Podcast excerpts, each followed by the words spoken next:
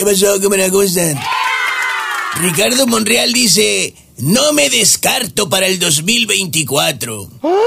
Oiga, don Monreal, si no se descarta, por favor tampoco se descare. Todos vimos a su carnal, el gobernador electo de Zacatecas, acercarse a una candidata y cantarle, qué lindo es tu cucu. Cucu. Dije cantarle, tocarle.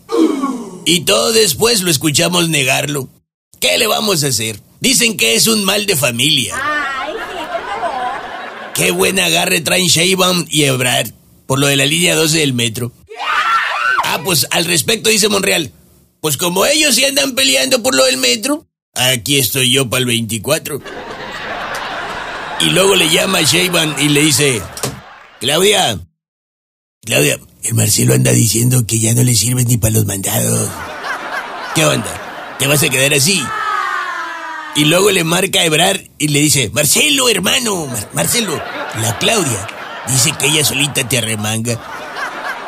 Que ya estás muerto políticamente. Es más, ya hasta te mandó comprar unas coronas de flores a tus aspiraciones políticas. Digo, yo te la paso al costo. Ya ves que a mí ni me gusta el chisme ni el pleito.